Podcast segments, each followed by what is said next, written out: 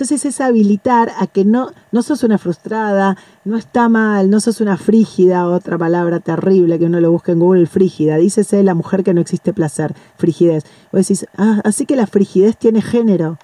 Flor Salort es médica, especialista en tocoginecología, en sexología y experta en neurociencias.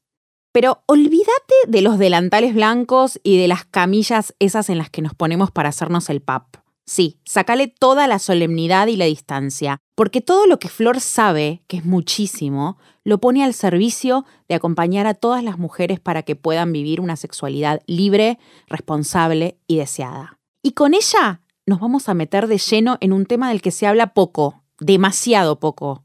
¿Qué pasa con el sexo en la menopausia? Si nunca te lo preguntaste o sentís que es un tema tabú, este episodio es para vos. Bienvenida a Revolución Sexual. Esto es Revolución Sexual, un podcast de Hola sobre sexo, deseo y placer. Conducido por Euge Castagnino, Sole Simón y Agus Bisani. En cada episodio exploramos algunos de los temas que más nos interesan con las mujeres que hoy alzan su voz para que vivamos una sexualidad más plena y más libre. En Revolución Sexual te invitamos a conectar con vos, a hacerte preguntas, a tocarte, a volverte una revolucionaria de tu propio placer. Nos encontrás en somosolala.com y en Spotify. Flor, ¿cómo estás? Bueno. Hola. Lo primero, ¿qué es el sexo para vos, Flor? Lo primero que me, sale es eh, una manera de expresarse y de sentir. Em, es mucho más allá que un coito, ¿no? Eh, es, una manera de... Yo creo que es la pulsión de vida, porque es la sexualidad, es lo que, es lo que el sexo eh, nos convoca en todo nuestro ser. Me parece que es una, es una comunicación con o nosotras o con un otro, una otra. Y mm, yo creo que es el eje de la vida. ¿Y sentís que a lo largo de la vida va cambiando el sexo o, esa pulsión sexual se, se, mantiene? No, cambia muchísimo. No, solo a lo largo de la vida, sino a lo largo de momentos. Son instantes. Eh, porque el sexo no, no, hay manera de que sea pasivo y siempre yo hablo de no perimetrarnos en, eso que creemos que es el sexo, porque el sexo eh, eh, es una, ¿no? Porque una está sexuada todo el tiempo, desde que nace hasta que se muere, pero en todo momento, y Flor está siendo sexual en un momento donde en otro no lo es, o no, se, o no lo siente así, o ni siquiera tiene la energía para estar ahí, y está desde otra manera sexual. Em, lo que pasa es que es muy difícil porque todo el tiempo nos quieren como vender cosas que no tienen que ver con la realidad y siempre te sentís en el afuera de la norma. Y ahí empezás a tener un problema. Yo, no sé, mi, trabajo siempre tiene que ver, o mi, o mi sentido de la vida y la misión que yo siento que tengo es esto, ¿no? Saber que todos estamos en la norma. Y eso es parte de la sexualidad, porque la sexualidad es uno. No hay manera de ser bueno o no en el sexo y sin embargo nos venden todo el tiempo si sos bueno o no y cómo tratar de serlo. Total, y también el, sexo también se manifiesta de distintas formas, como diciendo, fulanita es sexual porque se viste de tal manera, o responde de tal manera, o actúa de tal manera, pero uno es un ser sexual, digamos, de que se levanta hasta que se duerme, ¿funciona así? como ¿O es en los momentos donde estás erotizado, digamos? No, no, ¿Qué sentís? No, porque para mí la sexualidad tiene que ver hasta con la sonrisa de los ojos, ¿entendés? O sea, cuando... Y también tiene que ver con esta, e, esta cosa del alma, ¿no? Porque uno puede estar eh, en cualquier momento y sentir... el sexo es la pulsión de la vida, ¿no? Es el... Obviamente uno puede estar apagada o, calma o, triste. Y obviamente dice que cuando estás triste también sos sexual. La sexualidad es todo. Claro. Mm. O sea que no habría que usar e-, esa palabra cuando a veces decís estoy asexuada. No, no porque existe. no existe eso. Para mí no existe. Me acuerdo que la presidenta de España, creo que fue un día que me escribió de, la Asociación Asexual, eh, no Argentina, Española, me parece, no lo quiero decir porque no me acuerdo exactamente de dónde era presidenta, pero era de una asociación asexual. y me escribió para decirme que estaba, que, que, se sentía completamente conmovida con lo que yo hablaba de ellos, ¿no? Porque el asexual no tiene que ver con respecto a no sentir o no, o, que no hay manera de que no te, no, no, no te seas ajeno a la sexualidad. No hay manera. La sexualidad es, como sea, ante la represión también es, ¿no? Eh, es como, porque es cuerpo, es, es, sentir, es sensación, es el placer, es, es hasta, hasta el, el, miedo también tiene que ver con la sexualidad. Porque la sexualidad, somos, sexuales, la mente es, pero no tiene que ver con lo erótico, que eso es otra cosa. El erotismo tiene que ver con llevar a cabo una pulsión de goce, ¿no? De, de, de no sé, no, no, no, no, no lo tengo en el diccionario ahora, no, no, no lo estoy parafraseando, es algo que me sale, que tiene que ver con una sensación de disfrute. En cambio, la sexualidad puede ser un todo, no es solamente el disfrute. Es el transitar, el palpar, el sentir, la conciencia, es la vida, es el propósito, no sé, me vienen ahora muchas cosas de, eso. ¿Y cuándo en tu carrera te, encontraste con, e, con, esta dimensión sexual? Porque entiendo que toda la carrera de ginecología no, no, no, tiene estas materias, digamos. No tiene ninguna materia. la vulva casi no aparece en la currícula de medicina y el placer tampoco. Eh, como, como palabra así como importante para nosotros los las médicas de acompañar.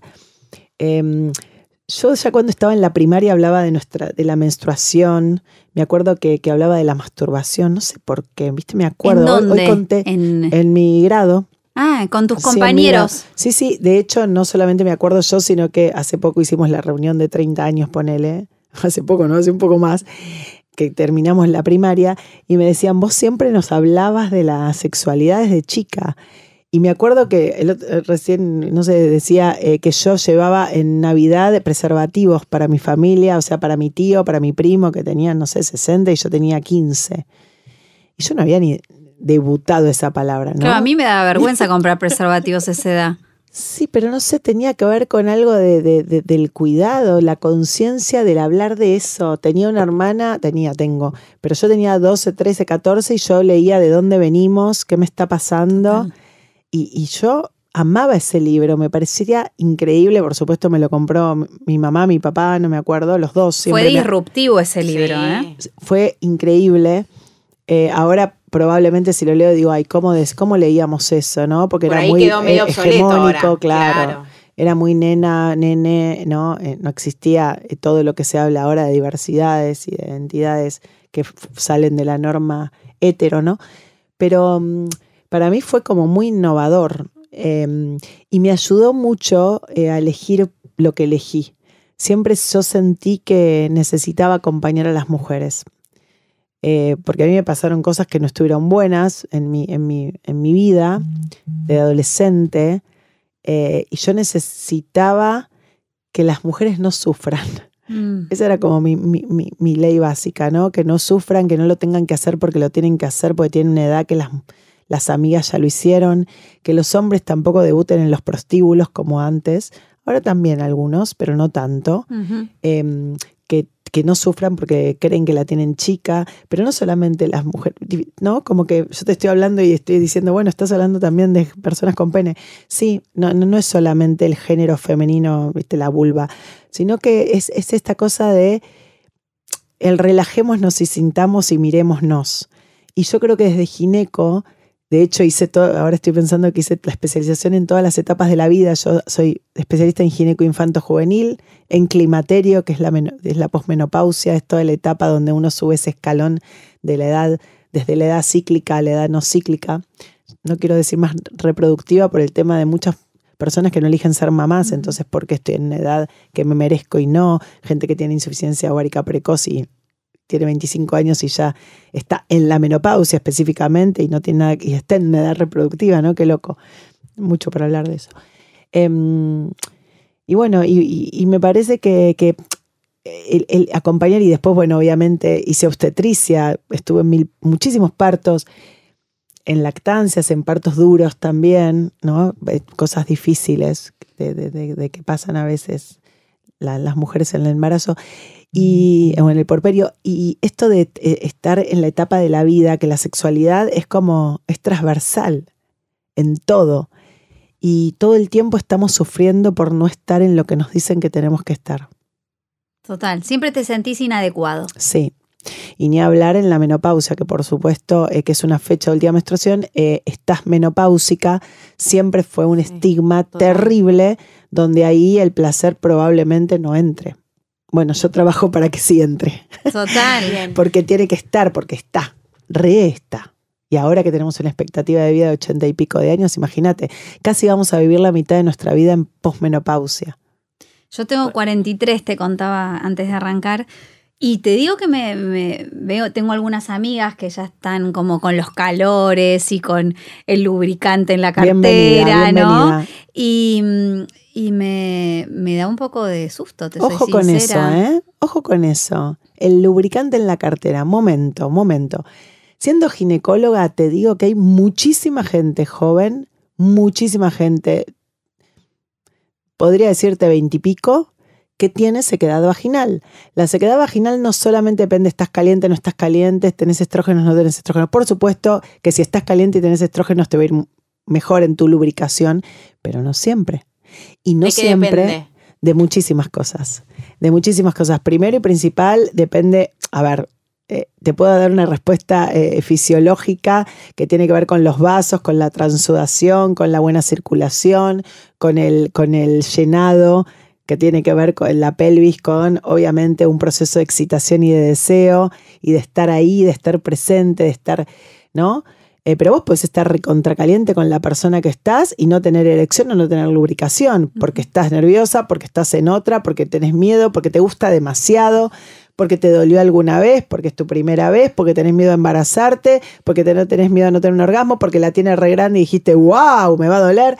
Mil cosas pueden pasar y es lo mismo.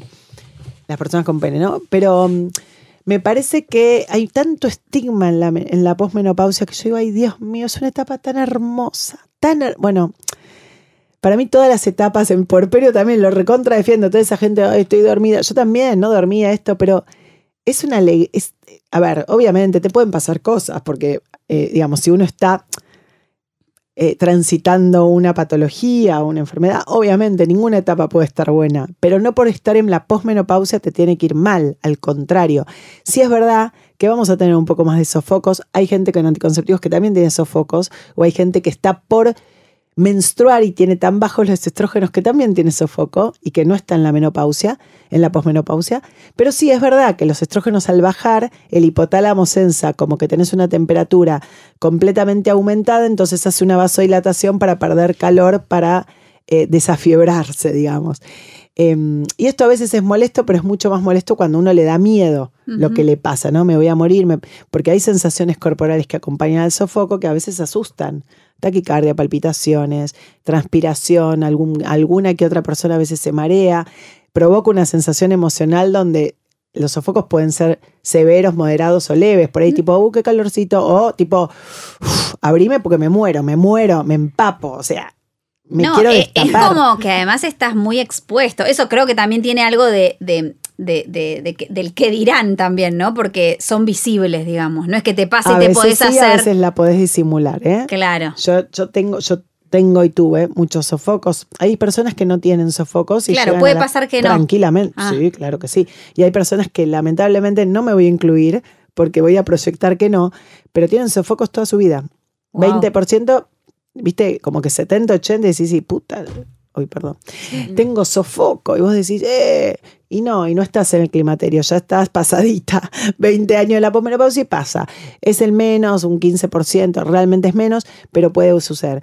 Pero bueno, los sofocos son parte, em, me parece que yo siempre digo que hay dos cosas que siempre nos salvan, o por lo menos intentan, que tienen que ver con la compasión y el humor. Mm. Eh, la compasión, y no hablo de compasión de pena, hablo de compasión de, caricia, ¿no? De entendernos, de, reírnos de nosotras bien, ¿no? Desde la sonrisa del alma y el no, el no darse con un caño. Y me parece que siempre, no solamente el humor salva, sino que el humor ayuda a generar endorfinas y opiáceos que hacen que todo esto mejore. Los opiáceos disminuyen el dolor de todo, que es, por eso la risa es tan buena. Yo hago risoterapia, pero no hago, lo, lo doy, yo hago talleres de risoterapia. Qué lindo Mucho eso. Sí, porque está comprobado que la risa es muy bueno para, para la salud, muy buena. Y genera muchas endorfinas que tienen que ver con, el- con- con la mucha sensación de placer. Bueno, eso también de algún modo es sexualidad, ¿no? Me gusta esto que traes, porque es verdad que nunca relacionamos el sexo también con el humor, el humor, la risa, Uh, el, a full. de- ¿no? Como que El hay veces que hay que cagarse de la sí. risa en la bueno, yo cama, hablo ¿no? mucho de las. Yo tengo un capítulo en mi libro, Sexo Sentido, que es situaciones imprevistas en la cama. Claro. Y pongo, ¿saben qué situación pongo también? Aparte del pedo de con. Sí, eh, los Y- y los las bases y conocidos. todo eso, el placer. Mm. Situaciones imprevistas en la cama, sentir placer. Muchas personas van a la cama pensando que tienen que hacerlo, que son esposas, que su, es su misión, que ellos lo necesitan, que tienen que cumplir. Y, y mucho mandato y culpa de no ser la puta, no ser la, la, la que disfruta, ¿no? La, la turrita, ¿viste? La de qué posición vas a hacer, ¿no? Abajo y tranquila y calladita y con la sábana. Y sin embargo, el disfrutar para mucha gente da miedo, Mm. da mucha culpa. Eh, yo hablo mucho también del placer de las diosas, ¿no? El, el tema de- del sentirse diosa. Y cuando uno realmente siente que es diosa, y no hablo de diosa de teta parada o culo con silicona, digamos, o el 90, 70, 90, que no existe más eso. Hablo de empoderarse, el estar ahí, el decir, wow, che, estoy, estoy re caliente y estoy pasando la bárbaro y Estoy me buenísima, río y está genial. claro. A uno le da a veces a una mucho miedo de, de Mm. soltar eso, el control, ¿no? El, opa, no es mi lugar, no, no estoy, no, no estoy en confort en esto, no, no, es arena patinosa y frenas el orgasmo, frenas el squirt, frenas el placer, frenas el dar, una, una situación que puede ser eh, muy, muy, muy, muy erótica que tiene que ver cómo gritas, cómo me gusta, sí. Uy, Dios, mira lo que me dijo. Y me, y me tira para abajo ese comentario cuando el otro, la otra, te- estaban re contentos con decir, oh, qué linda que estás, mira las tetas que te... Upa, Mm. no, no, no, no sé si me gustó, pero no porque opino de mi cuerpo, sino porque estuvo bueno y no sé si me veo en ese rol.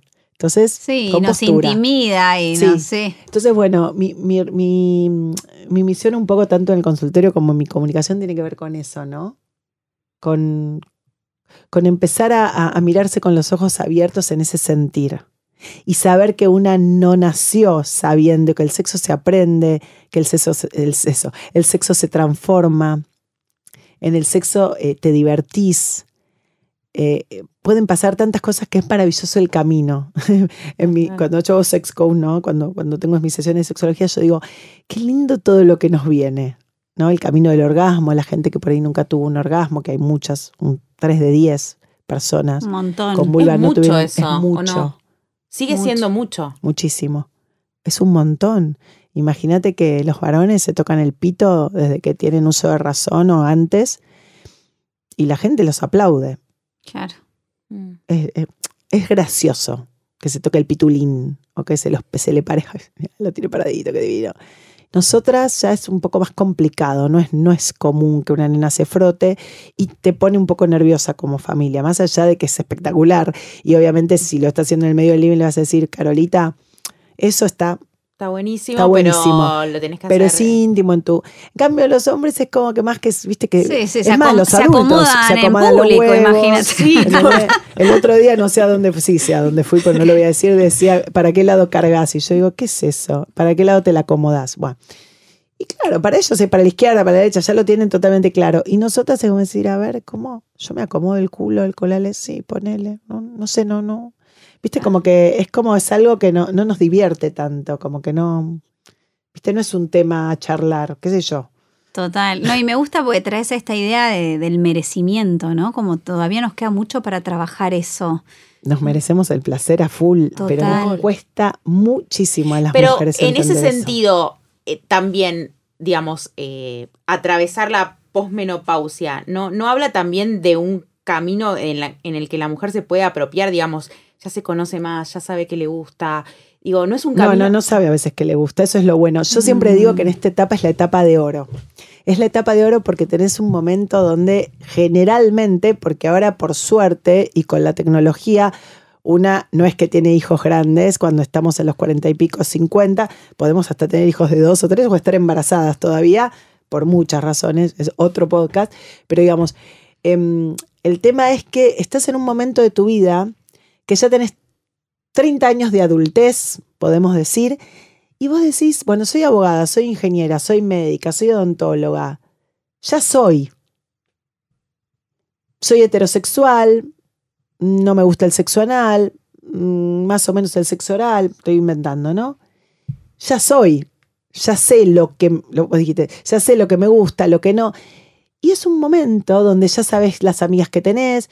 Sin embargo, sin embargo, al aumentar tanto la expectativa de vida, yo siempre comento que es nuestra única función la vida. Este Mm. no es el ensayo general, es la única. No hay, bueno, vamos, vamos a volver a los 20, ¿no? No, es ahora. Y decís, bueno, a ver, si en este momento no aprendes el GPS y decís, bueno, a ver, recalculemos, recalculemos todo, ¿eh? Pareja, profesión, en dónde estoy parada, país, laburo. ¿Por qué? Porque digo, qué loco que una piense y que esté tan establecido que lo mismo que elegimos a los veintipico sea lo mismo que debería eh, gustarnos a los 50. Mm. Qué loco. Y lo primero que la gente te dice es que ahora vas a dejar abogacía. Pero ya tenés tu estudio, tenés tus empleados, tenés todo. Ya está. Listo. Y, y eso me lo, lo escucho todo el tiempo. Las mujeres que dicen, ya tengo la pareja, ya está. 25 años de casados, 35. Y hay gente que no está contenta. A veces, ¿no? Por supuesto, hay muchísima gente que está recontra contenta y yo lo aplaudo y al contrario, digo, renovémonos con esas parejas que estamos contentas, decimos, aliemos a eh, momentos de placer, lugares nuevos, juguetes, disfraces, fantasías, incorporemos de todo, hasta personas, digamos, orientación, o sea, podemos hacer de todo, podemos, no somos, podemos ser, ¿no? Esto del estar siendo. Y en la menopausia me parece que es una cosa tan estigmatizada de el acabose, la, la, la, ida para abajo, que obviamente sí, envejecemos, ni hablar, todos nos vamos a morir. Pero digo, tantos años que no puede ser un listo. Es un, es una, son unos años que la sexualidad hay tanto que disfrutar, hay tanto que conocer de nosotras, hay tanto que masturbarnos, que entender nuestro cuerpo. ¿Por qué eh, tenemos que saber qué nos gusta y dónde nos pueden rascar la espalda ahí, allá, acá, qué? Y no puedo realmente ponerme mucho tiempo para saber cómo me gusta que me toquen el clítoris, cómo me gusta que me metas el dedo, cómo me gusta que me toques la teta. No, así no, apretámela más. No, ahora, mira vos lo que conocí. Me, me gusta que me, me, pongas, no sé, una toalla y me cubras la cola y que juguemos al masajista. No sé. Pero hay tanto que descubrir que la gente cree que ya está. Y todavía quedan 40 años, quizás. Claro. ¿Qué te parece? Imagínate tú una vida. Pero qué interesante, porque en esa etapa, probablemente en algún momento que tengas hijos chicos, los chicos van a crecer las hijas se van a ir, ¿no? Los viejos se nos van a morir, ¿no? Es una etapa donde en realidad vas a tener muchísimas cosas por vivir, porque sí vas a tener más madurez, sí vas a tener más camino recorrido, sí vas a entender que la frustración que creías no es frustración, sino que es una prueba que te lleva a más, ¿no? Entonces, lo sinuoso de ese camino es fantástico y la sexualidad la tenemos que recontrabrazar, porque va con nosotros. Entonces, ¿cómo puede ser que porque te quedes sin estrógenos que marcan un fin de ciclo, que más allá de encima que los podemos reemplazar y sustituir, que es otro tema, porque hay gente que lo necesita y se hace, no es más la mala de la película, digo, ¿cómo puede ser que teniendo tanto nos podamos creer que tengamos miedo a todo eso que probablemente no nos pase? ¿Y sentís que es una mirada patriarcal esa? Porque los hombres no tienen eh, tan su famosa menopausia, digamos. Es, bueno, ellos no tienen esa como andropausia, la andropausia. Sí, ellos también pero tienen no lo tienen muy estigmatizado. No, ¿eh? pero sí se sabe que a los 50 años para arriba muchos van a tener disfunción eréctil, casi Ah. la mitad. Eh, y real, pero es una cosa que les cuesta mucho hablarla, mucho consultarla, eh, les cuesta mucho eh, eh, entenderse, hablarlo con su pareja, Eh, y las parejas tratan de que no, pero no te pongas mal, porque entonces ellas están con el lubricante. Mira, yo necesito el lubricante, pero bueno, la mirada patriarcal de ellos es siempre listos, siempre a full. Siempre al palo, Siempre, al palo, nunca se rechaza una propuesta sexual, cuanto más grande mejor, ¿no? Siempre tengo que saber lo que a ella le gusta, la tengo que hacer acabar. Por supuesto que es una mirada patriarcal, pero entre nosotras también tenemos que cambiar un poco la mirada que tenemos para nosotras mismas. Estoy hecha mierda, uy, mira que está baqueteada, ¿no? También tenemos esta cosa de la belleza es joven Total. y el disfrute es joven. Para eso primero nos lo tenemos que creer nosotras, pues muchas veces, viste que hay un meme Total. dando vueltas como él me ve, como yo me veo, como él me ve tipo una potra Ah, divina en cuatro y como yo me veo todo con las tetitas caídas, como, viste, y como Como que nos cuesta creernos lo que nos dicen a veces. A, mí a veces, muchas veces me a mí me pasa. pasa con mi ex y me decía tu panza, me, está- encanta tu me panza. está chamullando, digo yo. Yo digo, dale, boludo, ¿qué tipo estás, tenés problemas? Pero digo, me está re Sí, chamullando. Pero tal es muy de la cabeza eso. Pero es muy de la cabeza y tiene que ver mucho de- de- del día a día, porque muchas veces no, les pasa que un día decís, ay, no, no estoy linda, no me veo bien. Esos ojos, eh, oh, eh, tengo esto y tengo lo otro. Y es como se te apaga, ¿no? Que te, yo siempre digo, tiene que ver con el alma. Porque una persona, ¿cuántas veces te pasa? Y todo el, a mí me pasa todo el tiempo, chicas. Entra la paciente, que yo ya la conozco, le veo la cara. ¿Qué pasó? ¿Qué pasó? que te das cuenta que garchó. me- no, no, no, Ah. no, no. Ahí está. Sería como una Me vidente. doy cuenta que está contenta. Mm, Puede pasar de todo. Que tengo un nuevo trabajo, que garchó bien, porque se puede garchar Sí. y estar mal. O que pase desapercibido. Muy interesante eso que Mm. dijiste, porque no es tan así. Que esté eh, enamorándose, que esté reenamorada, que descubrió que se va de viaje, no sé, mm. pero está iluminada, está viva, está linda. Estás, yo digo, ¿qué pasó? Estás hermosa. Mm. ¿Qué te, la otra, ¿qué te hiciste? Porque si es un Sí. poquito más grande, es ¿qué te hiciste? No me hice nada, estoy feliz, ¿no? Y esto se nota tanto, por eso yo siempre digo, agárrense a la pasión, porque la pasión trae la belleza, porque siempre la pasión es de adentro hacia afuera, entonces te trae la sonrisa de Duchenne, ¿no? Yo que estudio neu- mucho neurociencias, ¿no? La sonrisa que, que- que sonríe con los ojos, no es, Sí. no es lo mismo. ¿Te das cuenta mi diferencia? Sí, sí. La Si yo hago- expansión, ¿no? es, te das cuenta la sonrisa de verdad. Las- el- la persona, bueno, habilidades sociales se llama eso también, ¿no? Esta cosa de darte cuenta de, de la bienvenida, de la Mm. bienvenida de la cara, cuando alguien realmente me tira buena onda, me mira bien, tiene una mirada, tiene un aura lindo, ¿no? E- e- Esto, y yo creo que, creo que es el, el eje de la sexualidad, la esto, la, la- la luz del alma. Y esto es, es- eso es sexualidad, porque el estar linda te trae el, el- el poder estar en disfrute. Y, y el ir a la cama, a la cama, a la mesa, no importa, a la cama, en el encuentro, hablo de ese estar, estoy disponible para pasarla bien. ¿Entendés? Lo- Mm. Ento- ¿Te das cuenta que el sexo empieza mucho más allá de la cama? Total. Empieza sí. mucho antes, porque tiene que ver con una. Entonces una va en un momento donde puede o donde no, no quiere o no, no, no está disponible o no está presente para eso. Entonces la gente que me dice, no puedo tener orgasmos, yo no voy a empezar, bueno, tocate. Primero tenemos que ir mucho más atrás. Es bueno ver, ¿cómo ves a vos una mujer que goza? Mm.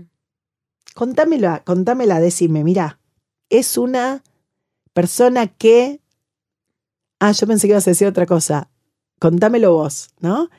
Y ahí te vas dando cuenta de qué preconcepto y cómo es Sole gozando. Mm. ¿Qué pasaría? Yo siempre juego con esto en las sesiones, porque realmente todo empieza en la mente. Entonces, ¿yo cómo me voy a relajar en una pose o en un orgasmo o en un descontrol o en un dejarme habitar, tocar, no sé, relajar, si no puedo verme en ese lugar? o Claro. no me encuentro. Hay gente, el otro día tuve una paciente, que es verdad, que, ¿no? digo, no sé, para no decir, que me dice, yo tengo muchos juguetes y me, me da mucha vergüenza hasta, hasta usarlos conmigo misma, sola. Mm. Y yo digo, qué lindo ¿Y que me ahí qué digas haces? esto. ¿Qué, qué, por ejemplo, qué le decís? ¿Qué hice? Yo le digo, bueno, primero, felicitaciones, porque ya el habértelos comprado o haber ido y pensado en eso es fantástico. Ya estás un paso adelante. ¿En serio?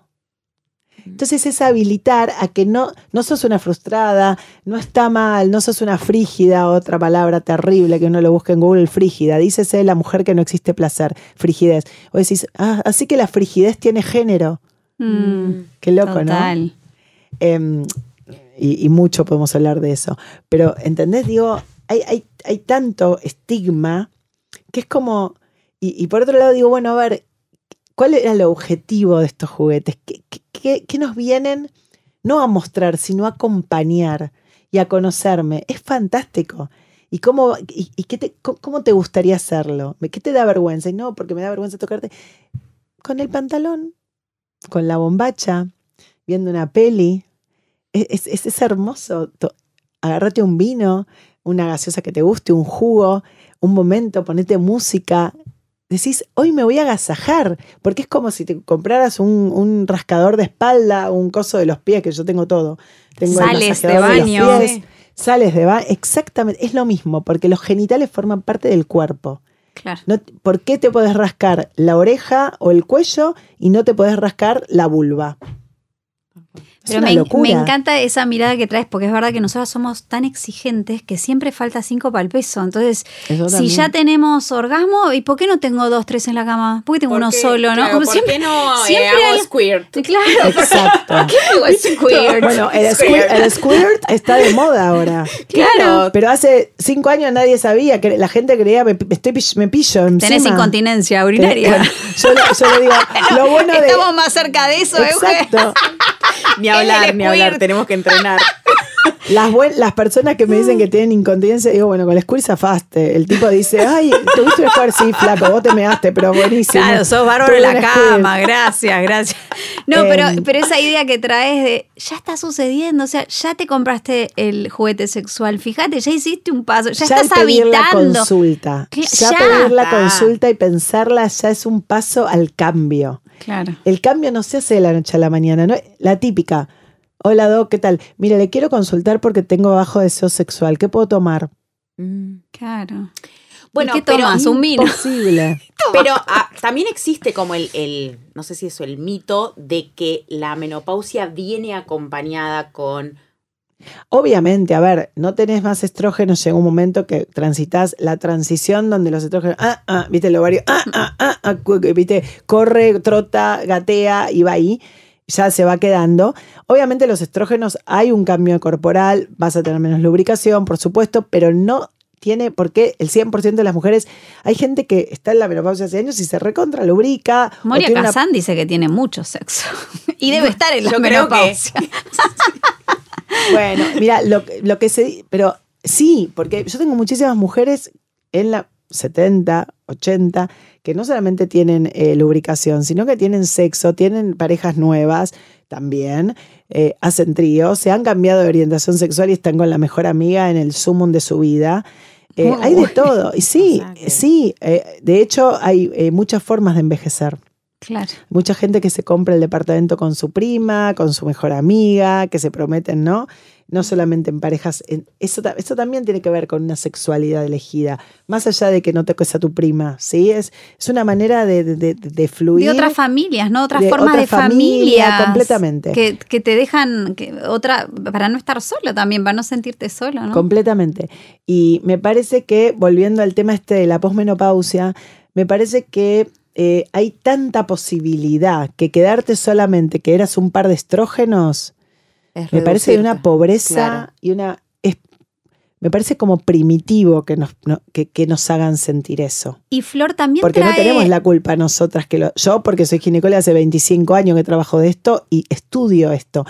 Pero la gente me sigue diciendo, tengo miedo porque no sé lo que me va a pasar. Claro. Como si Ay, fuera como- algo de sí, sí, tipo, sí. Chau, loca, te vas al abismo, suerte, mamina. sí, sí, No sí. muestras más. Besis, que, es te- que, no sé no, qué decirte. no hay información. pésame. sí. Claro, y nada que ver. Es una etapa que puede ser recontra maravillosa, tenés tiempo para muchísimas otras cosas. Eh, estás obviamente, podés tener en altos cargos que obviamente a los veintipico no ibas a tenerlos, eh, podés eh, re- re- repautar tu, tu, tu, la- tu labor, eh, hacer alianzas, encontrarte con esas asignaturas pendientes que siempre te quisiste curtir y no- nunca te animaste, la gente se separa y con ese casado que te encantaba, por ahí de repente estás sola y te encontraste y dijiste, ay Dios mío, este es mi momento. ¿Y sabes la cantidad de la gente? vida loca, Estoy final, saliendo con el prim- con Estoy la contando los días para llegar a la menopausia. Ahora- No, no, pero, pero sí, ¿por qué no? Sí, pero Hay pará, mucha porque- gente que se pone contenta porque no se tiene que cuidar más de embarazarse. Eso Sí. te digo que está bueno. Eso te digo, lo estoy esperando. Ojo, ¿eh? Claro. No, pero ¿sabes qué me preguntaba? Eh, por lo menos mi ciclo menstrual, pero entiendo el, que el, el de varias mujeres, tiene muchos altos y bajos, ¿no? Eh, hay momentos donde estás medio tristona, medio para adentro, más sensible, más expansiva, más...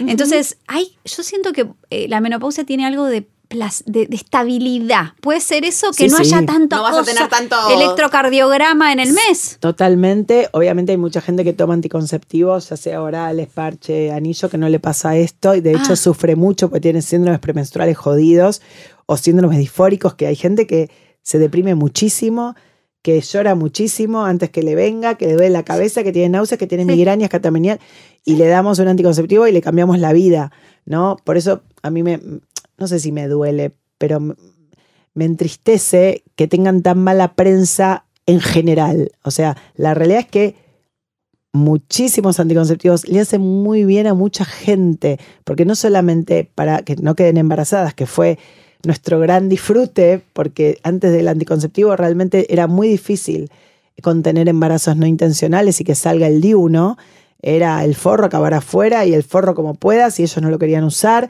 todo un quilombo, pero realmente la píldora nos revolucionó la vida. Eh, y me parece que todo en su justa medida, realmente por eso siempre digo consulten, porque más, digamos, esto no tiene que ver con que, ay, vos querés que tome anticonceptivos porque te conviene. A mí me da exactamente lo mismo lo que hagas, pero sí con información clara. Y la menopausia pasa lo mismo. O sea, todo bien, vos podés estar a veces así, porque la menopausia tiene fluctuaciones de humor, es verdad, Ah. porque obviamente el más en la perimenopausia, porque los estrógenos también están como locos. Pero bueno, hay fluctuaciones de amor porque está la vida. Aparte de tener una Estamos menopausia, vivas. tenemos- estamos vivas, nos pasan cosas, ¿entendés? Nos cambia el cuerpo en mucho, porque estamos también envejeciendo, obviamente. Hay cosas que ya, ¿cuánta gente escuchás? No, yo ya no puedo correr. Hay mucha gente y otra gente que sigue corriendo. A los 80 años, y vos verás al señor, la señora que corre y decís, no puedo creerlo. O que hace eh, flip-flap, viste, que salen en Instagram de repente la pareja en de tango. Vos decís, ¿eh? ¿Cómo hace? Bueno, hay cuerpos y cuerpos, hay modos y modos, viste, hay diferentes cosas, pero no nos tiene que pasar todo. Hay gente que pierde orina y tiene 32 después del parto, porque es constipada crónica, porque tiene sobrepeso, porque se la pasa levantando eh, cajas y porque el piso pelviano está débil, porque es genético, porque tuvo un expulsivo prolongado de parto y se pilla a los 24 años. Y vos decís, ay, no, vos le preguntás, ¿perdés pis? Ay, todavía no estoy en la menopausia, no soy tan vieja. No, no. Cualquier persona puede tener incontinencia urina. Obviamente, los estrógenos, al faltar, hay una debilidad de piso pelviano, pero no porque estés en la menopausia, todas nosotras vamos a perder pis. De ninguna manera. Pero te venden que te vas a pillar encima, el pañal, abuelo. ¿Viste? Es terrible, como el decirle abuela a todo el mundo. Abuela, la, la, la, la, la. Bueno, yo hice un post de eso. Sí, me encantó. Sí. Sí, Eh, a- a- algunos me decían, ¿por qué sos tan exagerada? Deja en paz. Sí, a ver, sí, obviamente esta abuela que estaba recontenta que le digan abuela del pueblo, pero bienvenida. Me, encan- me hubiera encantado tener mucho más abuela de la que tuve, sin ninguna duda. Pero hay veces que atrás de los, de los, de los roles o, o lo- o las O las etiquetas. o las ¿no? etiquetas, hay una persona que tiene toda una historia. Yo también acompaño mujeres que no pudieron ser mamás y lo intentaron por todos los medios. Tengo un capítulo muy lindo de este nuevo libro que tiene que ver diferentes caminos de ser mamá. Hay algunas que no lo logran. Y hay algunas que no lo logran no solamente porque no pudieron quedar embarazada con su pareja, sino porque no pudieron tener pareja, porque no quisieron, porque por X motivo, porque no tuvieron útero y tuvieron insuficiencia ovárica precoz, no sé, mil, mil motivos. Em, y sufrieron mucho. O mujeres que tienen hijos y esos hijos no pudieron o no quisieron ser padres, muchos. Y realmente ellas querían ser abuela. Y es todo un tema porque ¿Y para cuándo? ¿Y para cuándo me vas a dar un nieto? Dale. Y hay gente que se siente sumamente contrariada con este tema, porque dicen, yo no quiero ser hijo, yo entiendo que no le... Pero ¿por qué mi misión era darle un nieto a mi, a mi vieja? Y no quiero. Y hay gente que sufre mucho. Imagínate esa gente, o gente que no le interesa que le digas abuela, porque el abuelajo es es sí, una categoría. Una ¿no? categoría que no, no es de- sexual. Claro. También hice un posteo de eso, de, ¿no? En los geriátricos, en, los institu- en las instituciones, no hay intimidad para la gente mayor, donde se quiere pajear, donde dormís tres, tres por cuarto, donde no se pueden encontrar. No, es solamente señoras. Las señoras pueden ser homosexuales. Claro. O sea, digamos, eh, no hay la, la gente, el, el abuelo ya, nada. Es la persona mayor ya le pusimos el rótulo de abuelo. Y la verdad que, digo, está todo, no sé si está todo bien, no, quiero, quiero ser más flu, pero me cuesta ser tan flu. Porque yo Mm. escucho las historias atrás de la gente, porque me, me dedico a eso hace años y, y a veces se sufre. Entonces hay que tener como cuidado, porque hay gente que dice, abuela y toda honra, dime abuela porque me encanta, porque tengo cuatro nietos y mira, y la, su vida son los nietos. Pero hay abuelas cuidadoras en roles de mi mamá me lo cuida, que dejó de ser persona porque pasó a ser una cuidadora esencial. Entonces, es como que hay que tener un poco de cuidado con eso, no poniéndome como eh, por esta abuela, todo bien. Por ahí me hubiera, me faltó en ese momento, lo hice como muy, por ahí me faltó explicar un poco más. Traté de hacerlo en el, en el, ¿no? En el copy. Pero bueno, eh, cuesta, porque a todo el mundo, hola mamá. No, no soy mamá. Mm, sí. Entonces, ¿qué quiere que te cuente? la histo- Oh, falleció mi hijo. No sé, hay miles de cosas. Y que en este momento no, no pude. Hay, hay tantas historias atrás que hay que tener como cuidado. Es lindo eso, ¿no? Como la delicadeza, ¿no? Cuando nos abordamos a un otro, ¿no? Como ser muy respetuoso de las historias ajenas. No sabemos Muy. qué hay detrás. Y las batallas que cada uno está luchando por ahí en su intimidad. Pero yo conozco gente que está buscando embarazo hace años y no lo cuenta. Y ves en la familia que apuestan entre los consueros cuándo van a ser primero abuelos. Mm. Y dicen, este pibe, no, yo no sé cuánto tiempo están esperando. Y los tipos hace cinco años que están buscando. Claro. y abortan y no pueden quedar, abortan espontáneamente, obviamente. ¿Entendés? Y vos decís, eh, ¿cómo te explico? Y hay gente que no quiere abrir. Bueno, yo te cuento, ya tuve tres embara- un embarazo ectópico, eh, un aborto, no puedo quedar, hice mil millones de tratamientos. Hay mujeres que tienen miedo de contarle a la familia que hicieron una ovodonación. O sea que el hijo que están engendrando no es de sus propios óvulos, las conozco, Mm. hay muchas. Yo digo, qué loco, ¿no? Que tengamos tanto miedo a contar nuestras decisiones, Mm. que van mucho más allá profundo. Imagínate, la gente que, por ejemplo, no tuvo relaciones por te estoy, este, voy de un lado para el otro. La gente que no tuvo relaciones sexuales por primera vez, a los 30, 40 vaginales, ¿no? Y me vienen a ver porque me dicen, Flor, bueno, las preguntas, ¿no? Bueno, contame, con, ¿tenés pareja, no? ¿Te relacionás sexualmente con alguien? Yo soy muy cuidadosa. No, nunca tuve sexo, Flor, y la verdad que no sé cómo decírselo a la gente, a quién, a mí, a, a todos. Pero si yo quiero estar con una persona, ¿cómo le digo y por qué le tenés que decir? Mm. Si yo estoy con una persona que yo tuve sexo vaginal, ¿vos crees que yo cuando me encuentro con un otro la primera vez le tengo que decir, mira, yo te explico. Yo tuve tres veces sexo anal, cuatro veces sexo oral, una vez la tragué y una vez hice un trío. Yo no le tengo por qué contar mi prontuario sexual. Total. Acabo de inventar, pero digo, ¿por qué vos le tenés que contar obligatoriamente a una persona que nunca te introdujeron un pene en tu vagina? De ninguna manera. Entonces le decís, mira, vamos despacio al principio que por ahí me molesta un poco. Ya está. Si vos le querés contar porque vos tenés ganas, porque vos estás contenta, feliz y amena, no sé, de contar tu realidad, perfecto. Pero vos no tenés la obligación de contar tu frontero sexual. Total. ¿Entendés? Es como que. Entonces, eh, la, la gente se vuelve loca que tiene más de 25 años y no debutó. Entonces, ¿qué pasa? Eso hace que no se relacionen más. Ojalá. Hacen vaginismo, se buscan excusas, micosis recurrentes, Todo de cabeza. la cabeza, El cabeza, cuerpo es aliado. Tal cual. En muchas situaciones, por supuesto, ¿no? Hay veces que se enferma, pero digamos, bueno, yo hago mucho bio, mucho, mucho holístico. Pero muchas veces es como que avisa, hola, acá, acá hay un tema, ¿no? Flor, y para terminar, ¿qué revolución todavía nos falta dar? La revolución de ser únicas. La revolución de aceptarnos como únicas y amarnos así. Y que no somos únicas todos los días. O sea, sí, somos únicas todos los días. Que no nos perimetremos y no nos cataloguemos en el ser. Yo creo que eso es. O sea, Flor es. Bueno, no, yo siento que soy por ahora, en este momento, estoy, siendo, vengo de, ¿no? Yo siempre hago el chiste de que cuando vamos a la cama vamos abrazados de toda nuestra familia, ¿no? Mm. Pero la realidad es que nuestra mente que la mente no tiene espacio-tiempo y no sabe si es real o imaginario, las de todo lo que secretamos, serotonina, dopamina, oxitocina, tiene que ver con un pasado. Por eso es importante el olor, la mirada, el que nos digan, che, mira cómo gritas. Nos lo dijo uno cuando tuvimos 24 años y probablemente el de 50 nos diga, ¿por qué no te gusta gemir? No sé. No sé, me da vergüenza. ¿Por qué? Porque uno hace ¿Por qué? 30 años me lo dijo y me quedó y nunca lo había pensado. ¿No? Entonces somos historia.